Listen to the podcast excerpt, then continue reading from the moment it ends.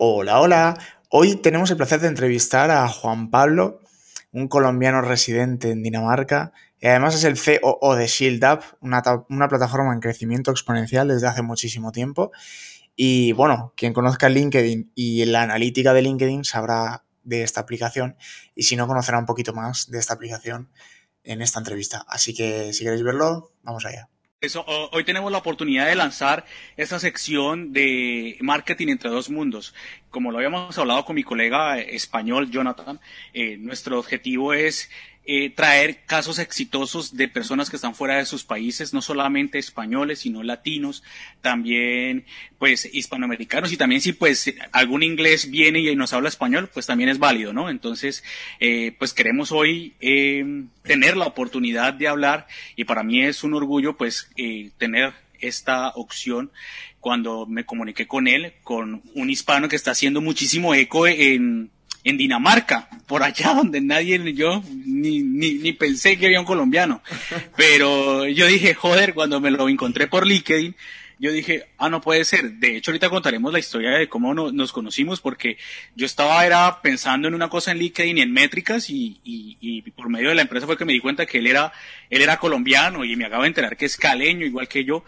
Entonces, pues le doy la bienvenida a Juan Pablo, Juan Pablo Quintero, que es el COO de Chilap, eh, que Chilap, pues, eh, algunos la conocerán, otros no, nos escucha, pues, la parte de Estados Unidos, nos escuchan en España, nos escuchan en, en, Latinoamérica.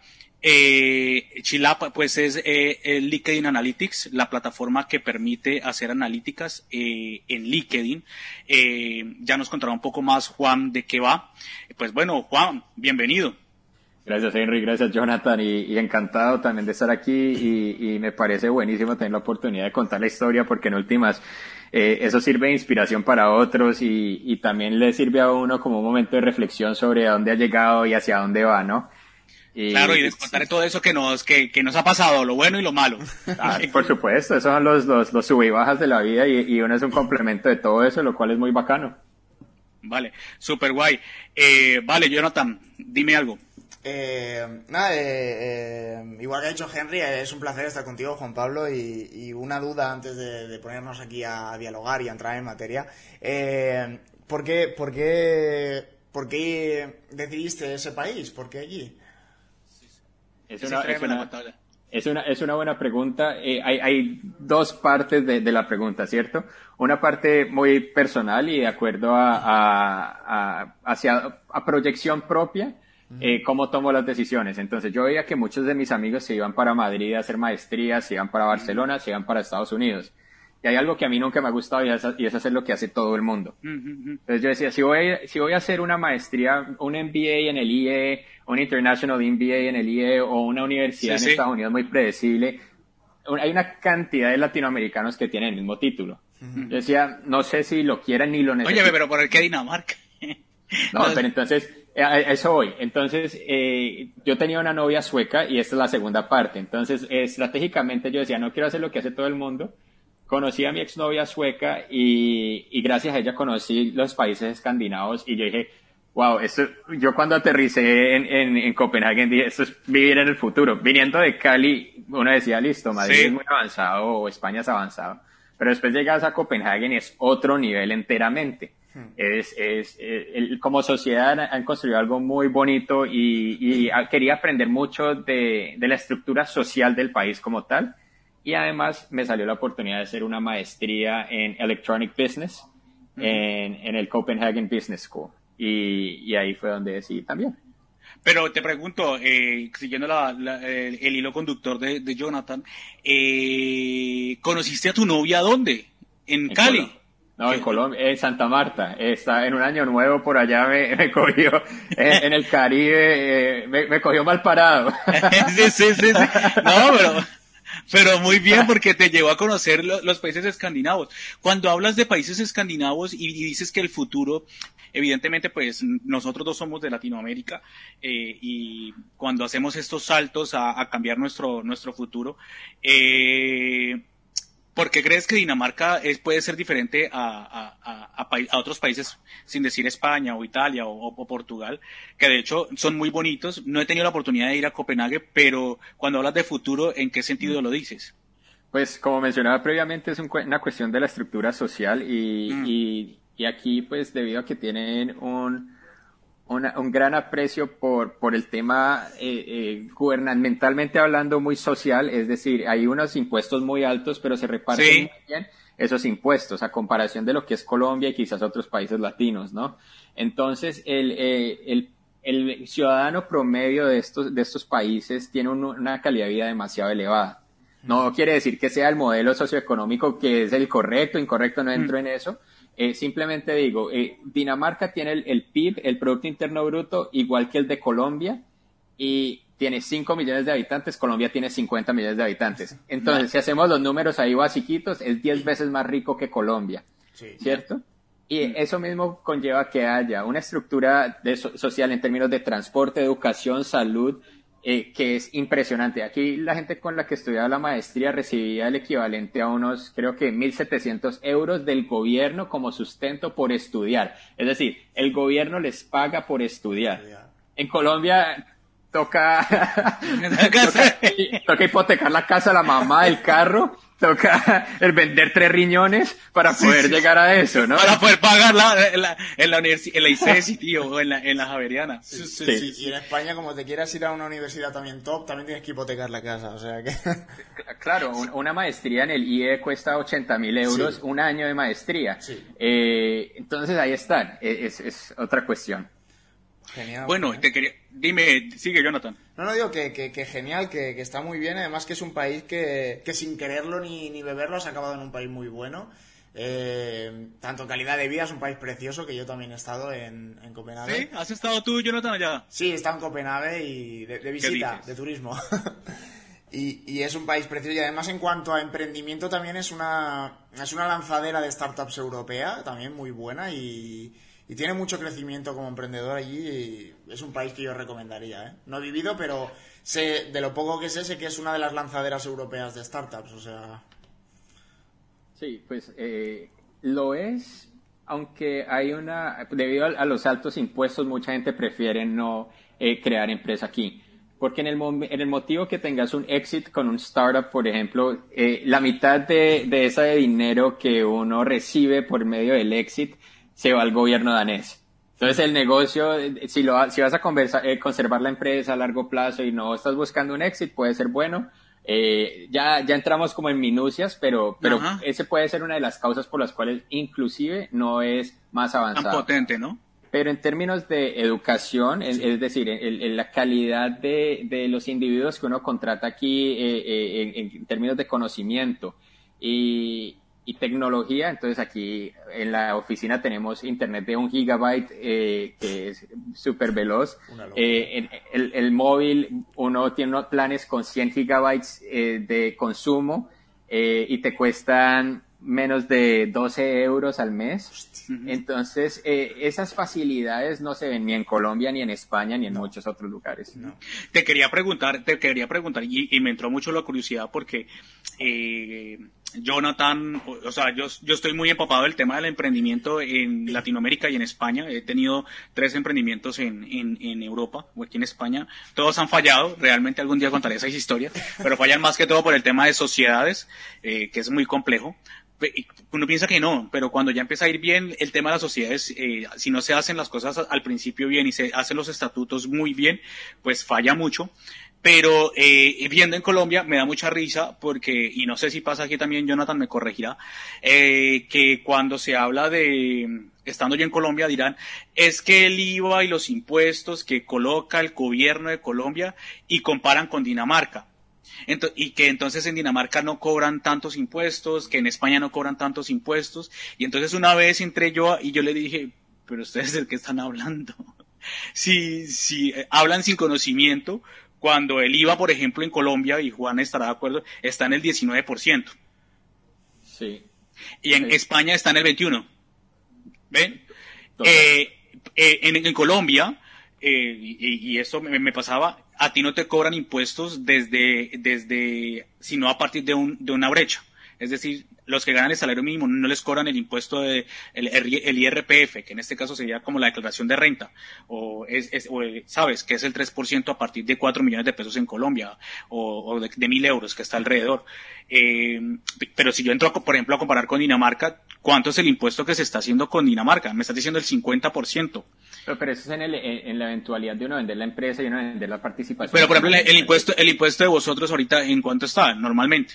El impuesto es caro, pero lo que te diga, eh, te lo, te lo pongo de la siguiente forma. Yo ni siquiera le paro bolas a eso, como decimos en Colombia, ni le presto atención a los impuestos, porque si uno quiere emprender, uno, eh, el, el buen emprendedor o el que encuentra valor emprende pese a los impuestos o a la clase de, de obstáculos que se le presenten. Si usted, para comenzar, ya está pensando en impuestos, mejor ni emprenda, porque lo que se viene por delante es, Son muchos dolores de cabeza. No, mejor dicho, si ese, si ese es el primer obstáculo y ya usted está tirando la toalla, es mejor ni siquiera intentarlo, porque esto es difícil y es durísimo y toca ponerle, yo trabajo 17 horas por día, yo trabajo como un animal. Esto aquí no es de trabajar 6 horas por día y esperar que, no, eso es trabajando y con ganas. Y, currándosela, ¿no? Sí, claro muchísimo. Eh, sigue tú, eh, Jonathan, con la siguiente pregunta, a ver qué tal, qué tal vamos. Sí, no, eh, bueno, estaba pensando que, que, menudo currante, ¿no? 17 horas al día, que, que gane lo que ganes está bien ganado, ¿eh? Porque 17 horas al día no lo hace cualquiera. Al final, si tú quieres trabajar en algo y es tu pasión y, además lo disfrutas, al final trabajas más de lo que debes y, y, te da igual lo que tengas de... Al final tu, tu retorno ya no solo es económico, tu retorno ya es, pues, al final, la, delgada línea entre tu hobby y tu trabajo al final se pierde. Entonces ya no sabes si estás trabajando o haciendo tu hobby, ¿no? Sí, sí, totalmente. Y, con esto, Juan Pablo, quería decirte que, que, claro, ¿cómo fue la introducción? O sea, tú una vez llegas al país, ¿cómo, fue, ¿cómo fue la introducción a acabar eh, haciendo lo que estás haciendo en, en Shield Up? Perfecto, es una buena pregunta. Entonces yo estaba haciendo una maestría de dos años en eh, Electronic Business, como mencioné anteriormente, eh, y cuando estaba próximo a terminar la maestría me faltaba entregar únicamente la tesis o algo así, o estaba eh, ingresando a mi último semestre. Eh, una compañera de, o me preguntaban mis amigos, porque yo era el viejo de la maestría, ¿cierto? eh, eh, Y yo, y yo les decía, me preguntaban, ¿qué vas a hacer después de la maestría? Yo dije, es que yo aquí no me voy a quedar pasando hambre porque en Colombia tengo unas mm. buenas oportunidades, tengo una familia que es muy sólida, tengo una empresa familiar y que puedo llegar a manejarla. Es decir, para, quedarme improvisando y pasando hambre, prefiero irme a Colombia a pasar hambre. Ya. Eh, entonces, eh, entonces dije, yo me quedaría en una startup donde valoren mis 12 años de experiencia laboral, donde no me toque empezar a ingresar como un student worker, pero donde vean quizás la oportunidad de yo tener una participación accionaria, porque si yo no veo una pertenencia eh, dentro de la empresa, yo sé que no voy a trabajar igual, yo me conozco muy bien y para trabajar únicamente, no sé, seis horas al día por un salario, primero me desmotivo con mucha velocidad. Facilidad, ¿no? Y, exacto. Y, y no sé, y, sé que entrego más de mí, mi energía, mi concentración, mi enfoque, mi talento, cuando creo que me pertenece y cuando conozco y valoro mucho la idea en la, por la cual estoy trabajando. Hmm. Entonces, mi amiga... Pero ahí, entraste y conociste, lo conociste a Andreas y todos ellos en la maestría. No, no, no, entonces te comento. Entonces me preguntaba a mi amiga y le dije, me quedaría en, Dinamarca bajo estas circunstancias, una empresa que, que valore mi experiencia laboral y donde no ingrese como un, student worker, sino que pueda yo también negociar algo de equity. Me dijo, llegó unas semanas después y me dijo, conozco dos, dos, dos tipos que son brillantes y tienen un startup. Y yo, bueno, listo. Yo ya había sido mentor de startups en Colombia y al tener mi propia empresa, trabajar en banco, conocía un poco de más o menos hacia dónde o qué me gustaba y qué no me gustaba. Y le pregunté, ¿es una empresa de software? Me dijo, sí es de software. Segundo, ¿ya están vendiendo? Me dijo, sí, ya están vendiendo. Yo, listo. Significa que tuvieron la capacidad de ejecutar una idea técnica que quizás no es tan fácil de ejecutar. Y segundo, tienen la capacidad comercial. Porque mucha gente tiene la idea y la idea y la ejecuta y vaya y véndala. ¿Cierto? Sí, totalmente. lo que, lo que hay es una mezcla de talento muy específico y técnico con un talento comercial que es difícil de conseguir. Entonces me dijo, yo le dije, no me importa qué hacen, introducímelos. Y me reuní. ¿No sabías qué hacían? No, yo le dije, no, no quiero saber nada más, yo quiero conocerlos y si hay empatía, le trabajamos, eso no hay problema. Eso sí era la Pero así fuera, así fuera el mejor producto, así fuera el peor, así fuera el peor software del mundo, pero estuvieran vendiendo, ¿o cómo? Pues es que yo todavía no, no, no, no, no, había prometido nada, ¿cierto? Era una reunión y, y, después de la reunión yo tomaba las decisiones que fueran y analizaba. Claro. Entonces me dijo, listo, este es Andreas, ese CEO, eh, eh, nos puso en contacto, ok, mucho gusto, y ahí interactuamos un poquito, y este, este man es como inteligente, pues es elocuente. Sí, sí. Y su, su inteligencia era evidente por medio de cómo escribía a través de, de los mensajes. Creo que inicialmente fue por, por Facebook y después pasamos a, a, LinkedIn. Era una reunión para tomarnos un café de 15 minutos y terminamos hablando como una hora entera y en, en algún momento de la conversación llega y me dice, bueno, estamos trabajando para LinkedIn, tenemos esta herramienta de analítica, es Alex y yo, y estamos eh, proporcionando esto. Y yo les pregunté, bueno, ¿y los usuarios cómo están? Ta, ta, ta como preguntas generales para tener una mejor idea de cómo era el, el, la composición de la empresa. Le pregunté, ¿tienen algunos inversionistas externos? Me dijo, no, todo ha sido nosotros dos. Bootstrapping, a tope. Bootstrapping, sí. ¿Qué dices? Y, y, yo listo. Entonces le, le dije, entonces me, me pregunta, eh, ¿qué te tengo que decir para que trabajes con nosotros? Me dijo Andrés, porque hubo tanta empatía y conoció de mi, de mi, de mi sueño. Le dije, no, ya estoy vendido, trabajemos y después hablamos. Yo te voy a trabajar gratis y después negociamos.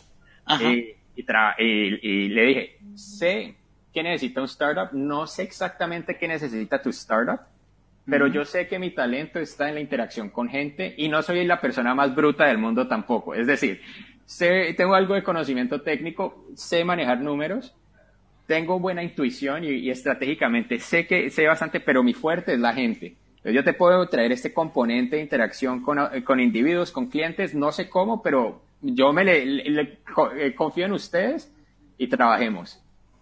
Y eso ¿Cuánto llevas con ellos ya? O sea, este es, este, es, este es un caso de éxito que literalmente conociste a, a, las personas con que trabajas por medio de Facebook y por medio de un referido. Sí, sí, sí, sí. Fue, un referido, no, no, no es más que un referido. Y, y, pero como te decía eh, antes de comenzar la conversación, yo tenía claro que no quería trabajar por una organización grande, tenía claro qué cosas no me gustan. Yo quería una empresa de software y tenía unos, unos puntos que realmente habían como ticked en el momento de conocerlos. Y aparte de eso, cuando ya conocí, los conocí en vivo y en directo, yo dije, ah, estos manes son unos bacanes, y, y, aquí hay algo y chévere, estos locos se echaron a la aventura y, y, están sudándola y confío en eso, y vámosle. eh, Andreas es el CEO y la otra persona, ¿cuál era? El CTO. CTO. Ah. Oye, ¿Y tiene CMO? No, no tenemos CMO, somos COO, CTO y CEO. Vale, vale. Oye, Juan Pablo, una pregunta. ¿Y por qué, por curiosidad, por qué prefieres eh, trabajar en, porque normalmente suele ser al revés, ¿por qué prefieres con una pequeña startup o una, eh, una, una, mediana startup antes que una gran multinacional o una gran empresa? Porque la gente suele preferirlo al revés, por curiosidad. Es, es, una cuestión de gustos y aversión al riesgo. Yo trabajé en Bancolombia cuando estaba en Colombia para banca corporativa. Entonces también sabía lo que era trabajar en una organización. Oye, yo trabajé en Bancolombia. Ahí pero me echaron. pero me echaron. Este man es un desastre. A mí no me echaron, a mí no me echaron. a mí sí. pero, bueno. Pero no, el caso es que eh, también mi papá siempre ha sido emprendedor desde los 17 años y, y tengo ese ejemplo de él. Entonces, no sé, desde muy pequeño siempre él me decía, es mejor ser cabeza de ratón que cola de león. Es mejor cabeza de ratón, porque, y no sé, se me pegó esa vaina y a mí, y me comí ese cuento y eso es lo que me gusta. Yo me aburro con facilidad y esto aquí es una locura todos los días, pero, pero creo en la idea. Aprendes todos los días, ¿no? Sí. claro, eh, lo, que te digo. Primero, yo creo que una de las conclusiones que se llega con él, con la pregunta que hizo Jonathan y que ha respondido Juan, es que eh, primero la empatía que se puede llegar a tener con los socios, o sea, o, con las personas con que vas a trabajar, es muy importante. O sea, inclusive tienen que estar de acuerdo los dos. Eh, y en este caso fue así. Y otro eh, que estaba con lo que tú estabas requiriendo y eras tener en una empresa en la que tú pudieras aprender, tener la capacidad de, de interactuar, en el que eres fuerte eh, y eso, eso se transmite en el éxito que puede llegar a tener una empresa. Yo creo que esas son las, las cosas eh, que una startup permite eh, tener eh, para aquellos que nos están escuchando eh, eh, y que quieran emprender. Es, son las habilidades y como las hard skills y, la, y los, las soft skills, las, las habilidades blandas que llaman, para poder emprender. Porque si no tienes como un, socio eh, que no cree en ti, un socio que no, que no te permite y que no hay empatía, yo creo que para que descarta y ya, sigue y busca otro. Es así, ¿no? Sí, y, y también es una cuestión de dónde puedo enfocar la energía que mencionaba previamente que va a ser mejor valorada y un startup que no tiene recursos monetarios, pero tiene mucho talento, porque es que cuando uno conoce a estos dos individuos son un talento impresionante. Y ahí dije, uno más uno son dos, y aquí yo me meto y voy a trabajar. Vas a aprender. Sí, y, y, el peor de los casos, pues, ¿qué pierdo? Nada, pues me, regreso para Colombia y a vender frijoles, porque eso es lo que hace la familia. Entonces, pues, no hay problema, eh, vendo granito. Entonces, eso ya hacemos también. Eh, y bien, entonces. ¿Y, con eso llevas cuánto tiempo ya con Shield? ¿Cuánto llevas aquí? Entonces, Shield empezó en el 2019 con el producto hacia el público, abril 2019. Yo me les uní en junio, julio 2019 y desde junio, julio de 2019 hasta hoy y hemos todo completamente bootstrapped y trabajando. Ni un inversionista. Cero, solo los clientes. Muy bien. Este, este es un caso de éxito de que cómo se puede hacer bootstrapping eh, con un buen producto, un buen equipo y un buen servicio. Pregunta eh, para que para que le demos paso a Jonathan eh, con otra pregunta y es cuéntanos qué es ChillUp. Entonces, Shield, eh, Andreas y Alex comenzaron esta empresa, eh, ellos tenían una empresa de consultoría, ellos también son muy inquietos y, nunca fueron de, empleos corporativos. Bueno, eh, Alex un poquito, pero fue ingeniero para la policía danesa, ingeniero de sistemas, entonces el conocimiento técnico de él es, es bien avanzado. Eh, y después Andrea siempre ha sido el, guerrero, el hustler, el, vendedor, el maletero. Entonces él salió a, le dijo a Alex, no, montemos una empresa, una agencia. Y mientras que estaban trabajando en esa agencia, vieron la necesidad de una empresa corporativa que decían, no sabemos cómo medir el, eh, las estadísticas del contenido de perfiles personales de LinkedIn. Y Andreas dijo, bueno, Alex es muy talentoso, yo puedo ejecutar esta idea general y veo que hay una necesidad y esta empresa tan grande la necesita, la necesita, quizás otras empresas lo tengan. Entonces se pusieron y, con eso crearon el primer prototipo y salieron al mercado sin miedo y a, hablar con gente en LinkedIn así de la nada y decirles, hey, tenemos este prototipo, si ustedes quieren, eh, aquí está, inténtenlo y empezaron con algunos pequeños influenciadores y así creciendo lentamente. Influenciadores en son el LinkedIn coaches, eh, distintas, en, ese momento eran, ah, eran pequeños influenciadores de ventas y demás. Entonces, eh, era una variedad como por ahí de unos 10, 15 eh, inicialmente. y, a través de LinkedIn habéis, habéis empezado, bueno, empezasteis y, y ha ido bastante bien, ¿no? habéis tenido un crecimiento y a día de hoy seguís ahí a tope. Sí, sí, sí, demasiado. No puedo mencionar eh, datos de ventas, obviamente, Pero, pero les garantizo que ha sido impresionante el crecimiento y, y no, realmente la empresa es muy sólida. ¿Qué es lo que pasa? Obtener eh, eh, datos de perfiles personales es muy difícil en LinkedIn. entonces, y más con la regulación europea, ¿no? Exacto, pero entonces utilizamos precisamente la regulación europea en nuestro favor porque hay un artículo que es el artículo 20 del GDPR, del GDPR, de la portabilidad de datos, y que dice, el usuario eh, tiene el derecho de, extraer la data que le pertenece de esta plataforma y pasársela a third parties. Y un third party es Shield en este caso, un tercero que, que, le va a proporcionar mayor valor con los datos que le pertenece al cliente. Entonces ya con el conocimiento técnico de Alex y de Andreas pudieron ejecutar el prototipo y de esa manera es que ha ido creciendo porque no hemos tenido básicamente competencia que ofrezca lo mismo que ofrecemos nosotros. Nice. Vale. Pero te, quería preguntar, te quería preguntar, eh, Juan, em, ¿cómo funciona la plataforma de ChillUp? O sea, ¿qué me ofrece a mí para yo, por ejemplo, que soy influencer en LinkedIn? eh, y, tengo muchos seguidores y todo eso, y porque yo a veces coloco mucho contenido de valor, eh, ¿qué me aporta a mí eh, para que yo diga, voy a utilizar esta herramienta? Claro, aquí ¿Qué te ha pasado? Claro, antes de que conteste Juan Pablo, que aquí ya mm, pregunto lo mismo que Henry, pero claro, por ejemplo, imagino, no sé si conoces HotSuite o Buffer o alguna cosa de estas que te ofrecen analítica, analítica, lo que se entiende por analítica, ¿no? Pero Imagino que es, no sé, será igual, parecido o... Es un poco, eh, es un poco similar a lo que es Hootsuite. Eh, Buffer es distinto porque Buffer es un scheduler, es un programador de contenido. Eh, nosotros no programamos contenido, nosotros lo que hacemos es que podemos, el, el, sistema puede ir retrospectivamente y extraer todos los datos históricos y visualizárselos a los clientes. Entonces, tenemos, eso, eso, es una herramienta de marketing la berraca porque tienen, hay, tenemos clientes que generan 20 millones de visualizaciones en un mes. Si ustedes, si eso lo traducen al costo CPM, que es el costo por, mil, eh, en, en, sponsored ads, ¿cierto? En, en, publicidad paga dentro de LinkedIn, sería el equivalente a unos 40 mil dólares al mes que, que, se está ahorrando ese cliente que genera 20 millones de views. Claro.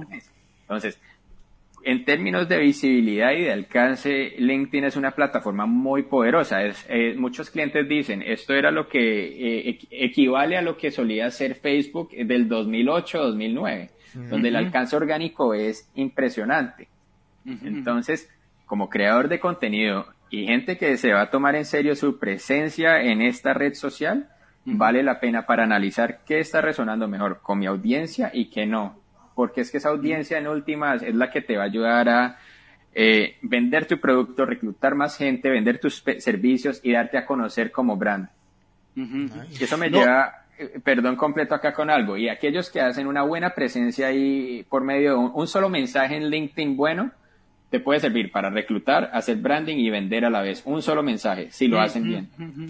No, de hecho, de hecho, y, y, te soy muy honesto, hace como eh, hace como, yo, empecé a, subir contenido hace como eh, desde junio del año pasado y creo que como en septiembre empezamos a hablar nosotros dos. Eh, además que somos muy curiosos y, eso como que viene de sangre desde por allá de, del país de Colombia. Somos un poquito curiosos. yo encontré esta plataforma, Juan me dio acceso y realmente me pareció muy potente porque real, no encontré eso que ofrece LinkedIn mi pregunta iría, ¿han tenido problemas con LinkedIn en este tema o, qué ha pasado? ¿Se ha puesto en contra de vosotros? No, no por ahora, porque lo que evitamos nosotros es, es el comportamiento inorgánico, por ejemplo.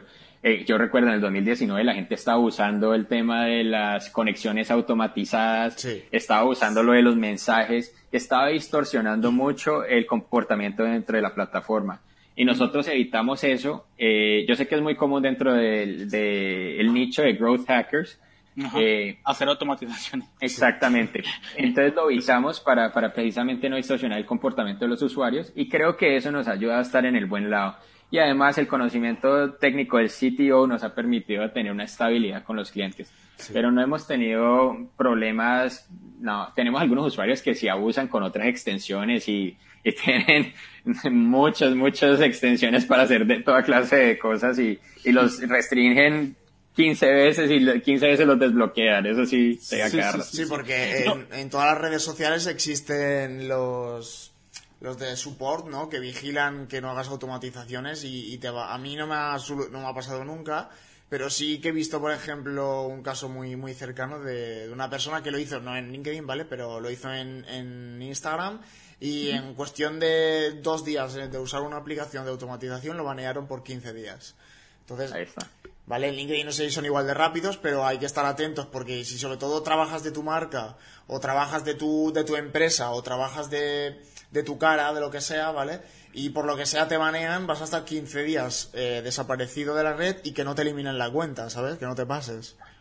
Absolutamente, no, y, si estamos trabajando proactivamente a, tener una mayor cercanía con, con, LinkedIn como tal, digamos, estamos tratando de establecer una conversación directa con ellos porque queremos trabajar y sabemos que los usuarios que ellos, con los cuales cuenta la red social son muy valiosos, es gente que realmente quiere aportar, y como ustedes, digamos, ustedes trabajan de, de, en, la red social, quieren tener una presencia sólida y es gente que quiere empezar a crear mayor contenido y aportar más valor a, la plataforma como tal.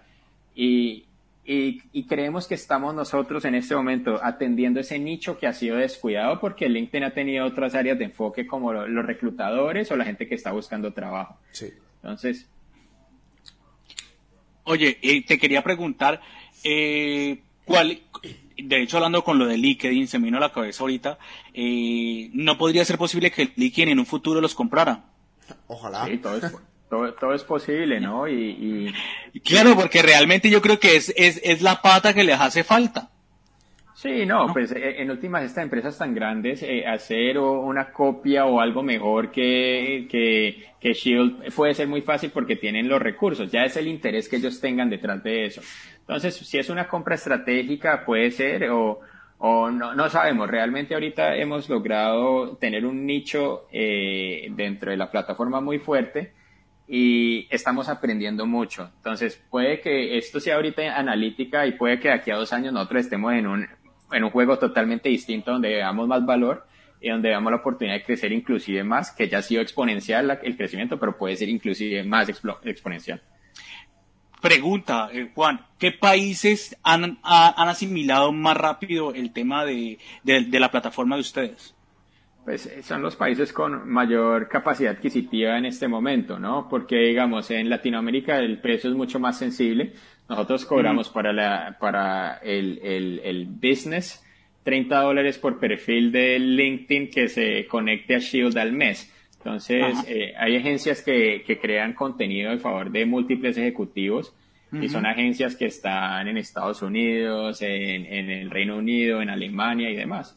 Y ya están llegando unas empresas, corporaciones muy grandes que tienen eh, programas de influencers corporativos.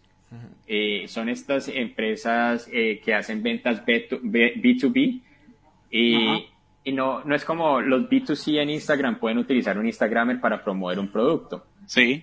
estas B2B que utilizan, utilizan a, sus ejecutivos para promover los servicios, para promover los productos que venden las herramientas, tío, todo esto, porque realmente eh, yo pienso que mm, y esto es como cuando, no comparo mucho el tema de los influencers porque lo respeto mucho en el tema de, las redes sociales y, y, sabrás tú muy bien que, por ejemplo, en, Latinoamérica los influencers yo creo que sí han tenido una, una potencia bastante, bastante amplia, pero cuando se habla a nivel profesional, eh, que una persona te, te, te, comente de un producto o un servicio que pueda ayudar al revenue de tu empresa, eh, creo que da muchísimo valor, muchísimo. Eh, eh, y, y, si es un influencer, eh, no sé cómo se llama, no sé, en España no ha llegado, ¿cierto, Jonathan? Ese, ese tema de influencers en LinkedIn. hay gente muy conocida, pero realmente lo hacen más a niveles personal. Sí, a ver. Dale, Jonathan, LinkedIn, LinkedIn como, o sea, LinkedIn como tal, influencers, por ejemplo, no es como Instagram, ¿no? Que ahí hay tiras una patada y te salen 30 influencers, ¿vale? Además, tenemos en, en, en Instagram los, los verificados, que hay influencers verificados y tal.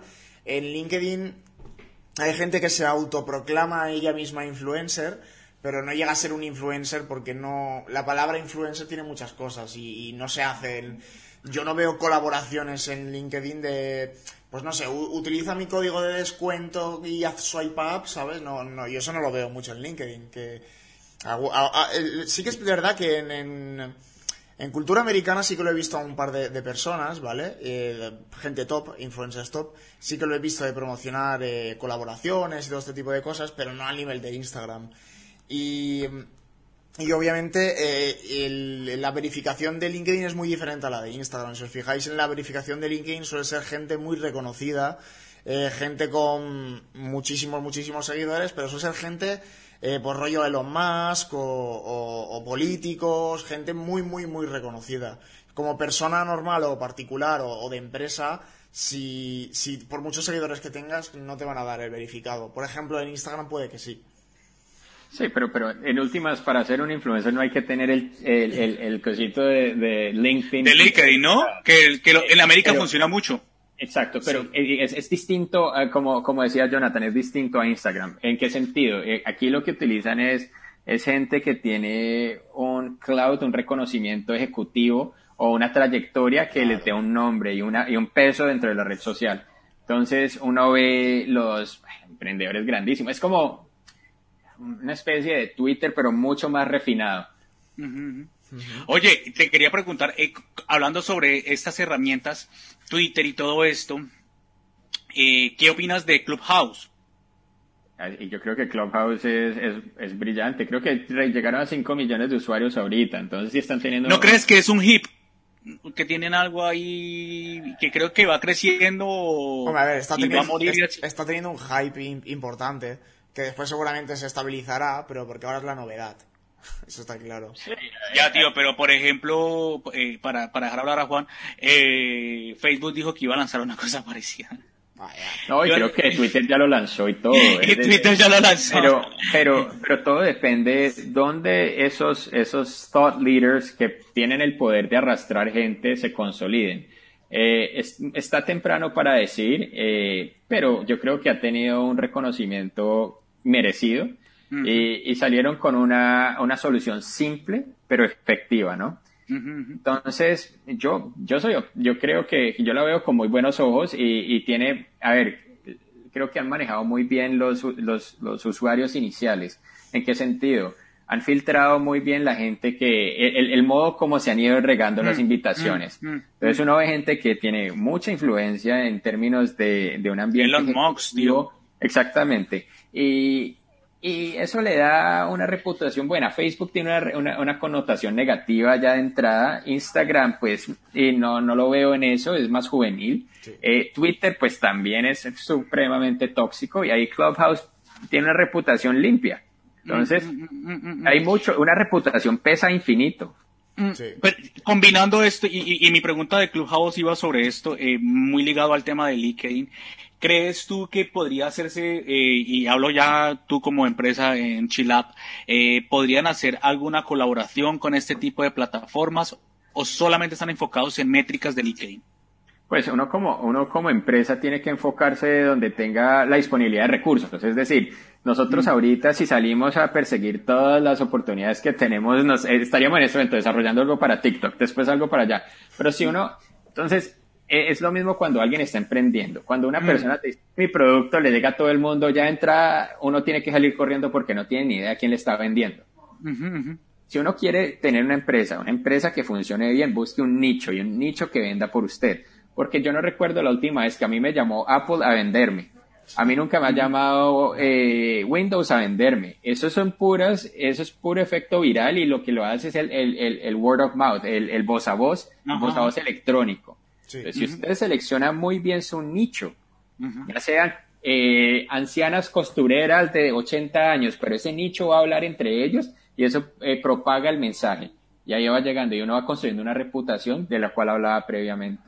Entonces, no nos interesa por ahora, pero sí puede haber la posibilidad de futuro de crear algo. Pero nuestro enfoque es LinkedIn en, en, ese momento. Claro. Y aquí, aquí quería preguntaros yo también, que se me había adelantado Henry, que es que obviamente en Clubhouse y tal igual no, pero igual en un futuro cabría la posibilidad de, bueno, todas las redes sociales eh, puedes sacar analítica. Otra cosa es que sea desde la propia aplicación o desde externas, como por ejemplo ShieldUp, ¿no? Pero tú, eh, obviamente habéis elegido un nicho, es LinkedIn y vais a por él y está clarísimo, pero y, claro, eh, eh podríais ver la posibilidad de, de, decir, ahora la tenemos controlada y lo sabemos todo y sabemos cómo se hace y lo tenemos todo súper controlado vamos a meternos a Instagram o alguna cosa de estas? Depende cuál sea el enfoque que tengamos como empresa, ¿no? Entonces, si va a ser analítica y vemos que la clase de cliente al cual estamos hablando y vemos el potencial de crecer, eh, tiene necesidad de estas eh, redes sociales alternas, por supuesto. Entonces, depende de ese momento qué decisión tomemos. Hoy eh, nos toca enfocarnos en esto, ya después estamos viendo quizás soluciones mucho más completas y más robustas para mm clientes eh, eh, enterprise ya gigantescos eh, para poder crecer más velozmente y tener una valoración decente. No sé, todo depende, es la, es la respuesta que te doy. Porque no, Era, era por, por, pura curiosidad, porque tampoco ni lo sabéis vosotros ni nosotros, pero simplemente por si contemplabais o decís, no, solo LinkedIn y de aquí no vamos a salir nunca. No, no, no. Yo creo que la respuesta indicada es como dice mi viejo, al son que me toquen bailo. Entonces, Literal, dependiendo del ritmo que me vaya llegando, ese ritmo me voy moviendo. Entonces, sí. Ya, total, a lo que se está moviendo el mercado. Porque te quería preguntar, eh, ¿qué futuro viene para, para Chilab? Eh, ahora, eh, ya que te enfocas únicamente eh, en herramientas para, para métricas, y, y esta vez lleva a otra segunda pregunta, y es, eh, ¿Qué, tal ha sido la adaptabilidad para las empresas? Eh, entender que LinkedIn es una herramienta muy potente para desarrollar eh, ventas en este caso. Hay algunas que no lo hacen y lo, y lo digo más, más en el caso de que ahora sí está como el boom de todo el mundo hacer contenido en LinkedIn y generar esto de tema a los ejecutivos, pero tal vez países como España, y me corregirá eh, eh, Jonathan, apenas está en alce.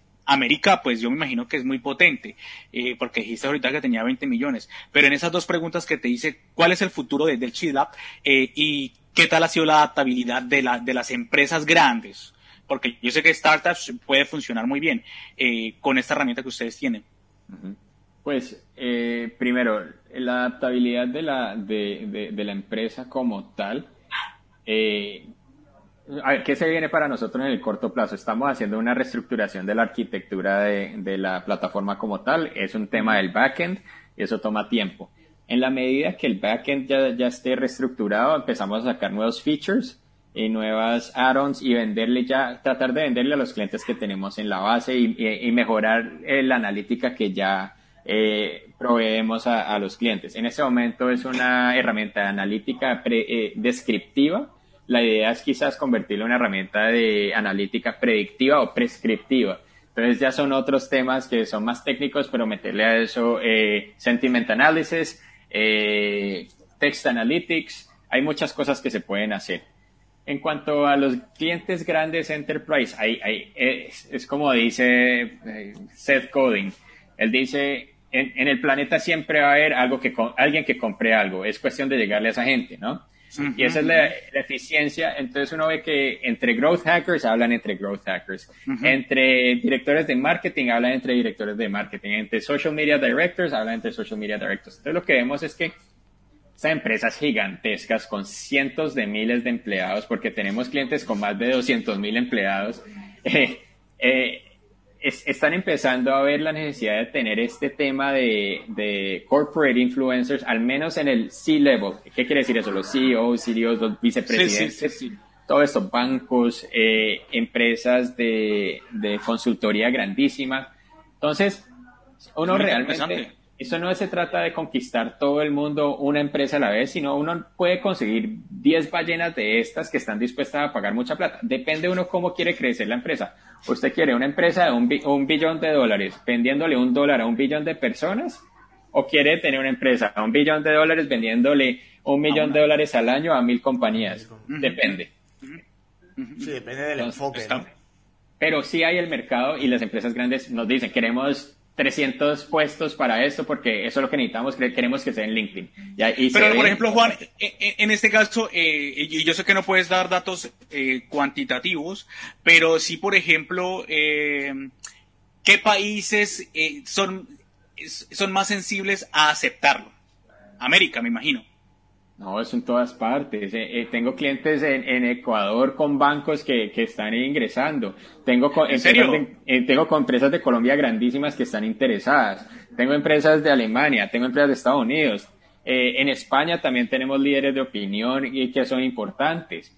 es, tenemos, es que es muy loco porque el, nicho lo hemos perfeccionado también, que hemos, nos, nos ha llegado a nosotros el nicho porque no es algo deliberado Estamos en más de 60, 70 países y ahí siempre está el use case, estamos ahí. Actualmente, ¿cuántos eh, usuarios tienen? Y si puedes decir el número o, cuánto ha sido el crecimiento eh, pues anual. Te puedo, dar un ejemplo básico porque no, eh, eh, digamos, la descarga de la extensión de Chrome tiene más de 5.000 en este momento. Más de 5.000 descargas en menos de dos años. Lo cual, sin pagar nada por, por publicidad ni nada por el estilo. Muy bien, tío. a voz, es demasiado bien. Eso no es nada, ni, ni, ni, ni, implica absolutamente nada para nosotros, porque a donde queremos llegar es mucho más, porque el talento está ahí. Sí, sí, pero que sin pagar publicidad y sin nada está muy bien, ¿eh? Está muy, muy bien. Así es. Mi enhorabuena. Además de que lo utilizan mucha gente, tío. Y, gente muy top. Y eh, en este lado, pues, está muy bien. Pregunta eh, que, quiero, que quiero hacer, y esta es, eh, no, es diferente a todas. Y es una anécdota que queráis contarnos a nosotros que haya salido mal y que digas, hostia, no lo volvería, no me volvería a meter ahí ni de coña. Pues a ver, he tenido, tuve un startup pequeñito con unos amigos en, Colombia. Eh, todos tenemos, digamos, nuestros papás son amigos entre ellos, gente demasiado talentosa y teníamos los recursos para, para montar eso. Lo que queríamos era un restaurante de corrientazo súper económico. Es decir, súper económico es que era de un euro con 50 y, vender volumen. Eh, y eso fue una experiencia corta y, y no lo veo, es que, a ver, no, no dio resultado. Yo dije, después de tres meses cerremos esto porque yo no quiero meterle un peso más a esto. Y, y ninguno de nosotros está enfocado en administrar la empresa. Eh, pero fue un aprendizaje. Yo no decir que he tenido tales cagadas, tales embarradas o, me ha ido mal, no, no, no, no miro en el pasado y, soy quien soy, estoy donde estoy debido a esos pasos. Debido a eso, ¿no? Exacto, entonces el, pasado, y, no, realmente, si te soy sincero, no tengo nada de lo que me arrepienta porque afortunadamente he logrado hacer las cosas muy bien y tratar a la gente bien y tengo una reputación que cuido y, me precede y me permite estar donde estoy. Esa es la actitud. Sí, sí, sí, sí. Oye, y, para, y, para, y para terminar, eh, Juan, eh, eh, ¿cuál crees que es el mejor consejo? Normalmente siempre preguntan cuál es el mejor consejo para ser emprendedor. No, esa, no, esa, esa pues ya está como un poquito trillada. ¿Cuál es el Pero mejor te tengo, te tengo respuesta para esa también. Te digo, ¿cuál? sean críticos sean críticos con ustedes mismos. Mucha gente llega, es que tengo una idea. Las ideas no valen nada. Las ideas, mejor dicho, no valen absolutamente nada. La gente dice, tengo la mejor idea del mundo y no, eso no vale nada. Es la ejecución, no es más. Porque ideas hay muchas, hay gente, la cantidad de gente que no ha dicho, yo tuve esta idea, lo que estamos implementando ahorita. Listo, implementela y hablamos. Haberla hecho. Es, otro cuento, esto es trabajando. es trabajando, ¿no? trabajando y trabajando las 17 horas, 18 si es necesario. Esta idea no, no la concebí yo, la concibieron ellos, confié en, lo que, en la ejecución de ellos y en la capacidad del grupo. A mí no me importó exactamente qué era lo que hacían, sino cómo lo hacían. Y por eso estoy acá. Pero perdón, ahora sí eh, tu pregunta. no, que, ¿cuál consejo le podrías dar, eh, no a los emprendedores, sino a aquellas personas que tomamos la decisión de viajar a otro país y que podamos llegar a ser exitosos? ¿Qué consejo podría darnos para que, porque es duro, a ver, aquí tenemos que. Eh, eh, Jonathan es español y vive en España, pero. Pues, yo aún no lo sé. a, los inicios es duro. Eh, yo me imagino que los que están, y yo, por ejemplo, la historia de la chica de Diana, la de la de la caleña que también fue para, que ahorita es la líder de ese Perseverance para, para Marte, ella cuenta también su historia y fue complicado. Y, y así muchísimos que están en San Francisco, eh, Juan que está en Dinamarca y otros que nos estarán escuchando en Alemania, joder, a mí, a mí también me pasa, eh, ¿qué, qué, qué, ¿qué consejo le podrías dar y digas, joder, no se vayan a rendir? Eh, es una muy buena pregunta y, te diría que el mejor consejo que les puedo dar es procuren vivir en el presente, porque mucha gente vive constantemente añorando la casa, añorando tal cosa y ay, quizás pudiera estar mejor si tuviera esto o lo otro. Pero uno solo tiene lo que hay al frente de uno en ese momento, entonces uno tiene que trabajar con las cartas que se le ofrecieron. Eh, hay gente demasiado talentosa, hay gente con demasiada sabiduría que está trabajando 20 horas al día y no 17 como yo. y realmente le está poniendo mucho esfuerzo a eso. Entonces, toca ponerle mucho trabajo y aprovechar el día a día es lo que recomiendo y estar abierto a, cualquier oportunidad que se le presente a uno. Nice, no se podría haber dicho mejor. gracias, gracias. Sí, sí, sí, No, y me mola porque realmente eso es lo que yo después de como de cuatro años lo aprendí. yo dije, hay que vivir el presente, joder. Eh, vale, Juan, te agradecemos muchísimo participar en, este podcast, en el primero que hacemos de nuestra sección de marketing entre dos mundos, para que cualquier persona, cualquier latino, español que se encuentre en cualquier parte del mundo, eh, sepa que cualquiera persona donde esté puede lograr muchísimas cosas. Eh, Ese es el objetivo de este podcast. Eh, adicional, em, pues eh, Juan nos ha dado un 15% de descuento con un código que eh, lo llamé parcero en EU, o sea, EU, que es eh, Europa, pero bueno, porque me encuentro y yo me yo soy parcero y hablamos como parceros aquí, eh, y lo vamos a dejar también en, en la descripción, Jonathan, para que lo podamos, eh, la gente tenga la oportunidad de conocer Chilap. Yo la he utilizado, es una herramienta muy potente, me pareció la hostia, como dicen los españoles, yo iba a decir como decimos los españoles, como, como dicen los españoles.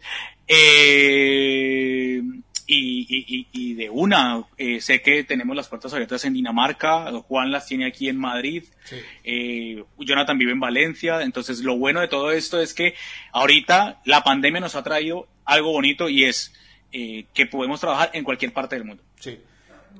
Y que sobre todo la, la, gente también aprenda mucho de, por ejemplo, en este caso de, de ti, Juan Pablo, de tus experiencias y de todo lo que has vivido, de todo lo que has tenido.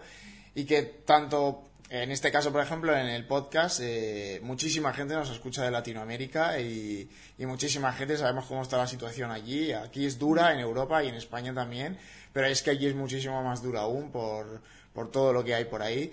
Y, y que si quiere emprender, quiere salir del país, quiere buscarse la vida, es otro sitio, que sepan que no están solos, que no son ellos únicos, que ya lo ha hecho gente, que lo, va, lo está haciendo gente a día de hoy y que al día de mañana lo va a seguir haciendo más gente y tomar como referencia que sin miedo a por todas y si Juan Pablo ha podido, ¿por qué vosotros no? ¿no?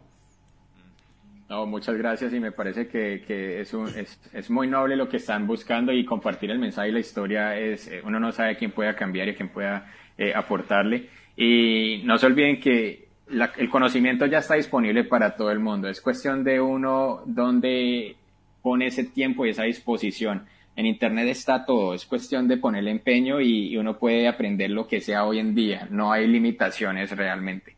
Pero muchas gracias por el espacio. gracias a ti. No, a ti, Juan.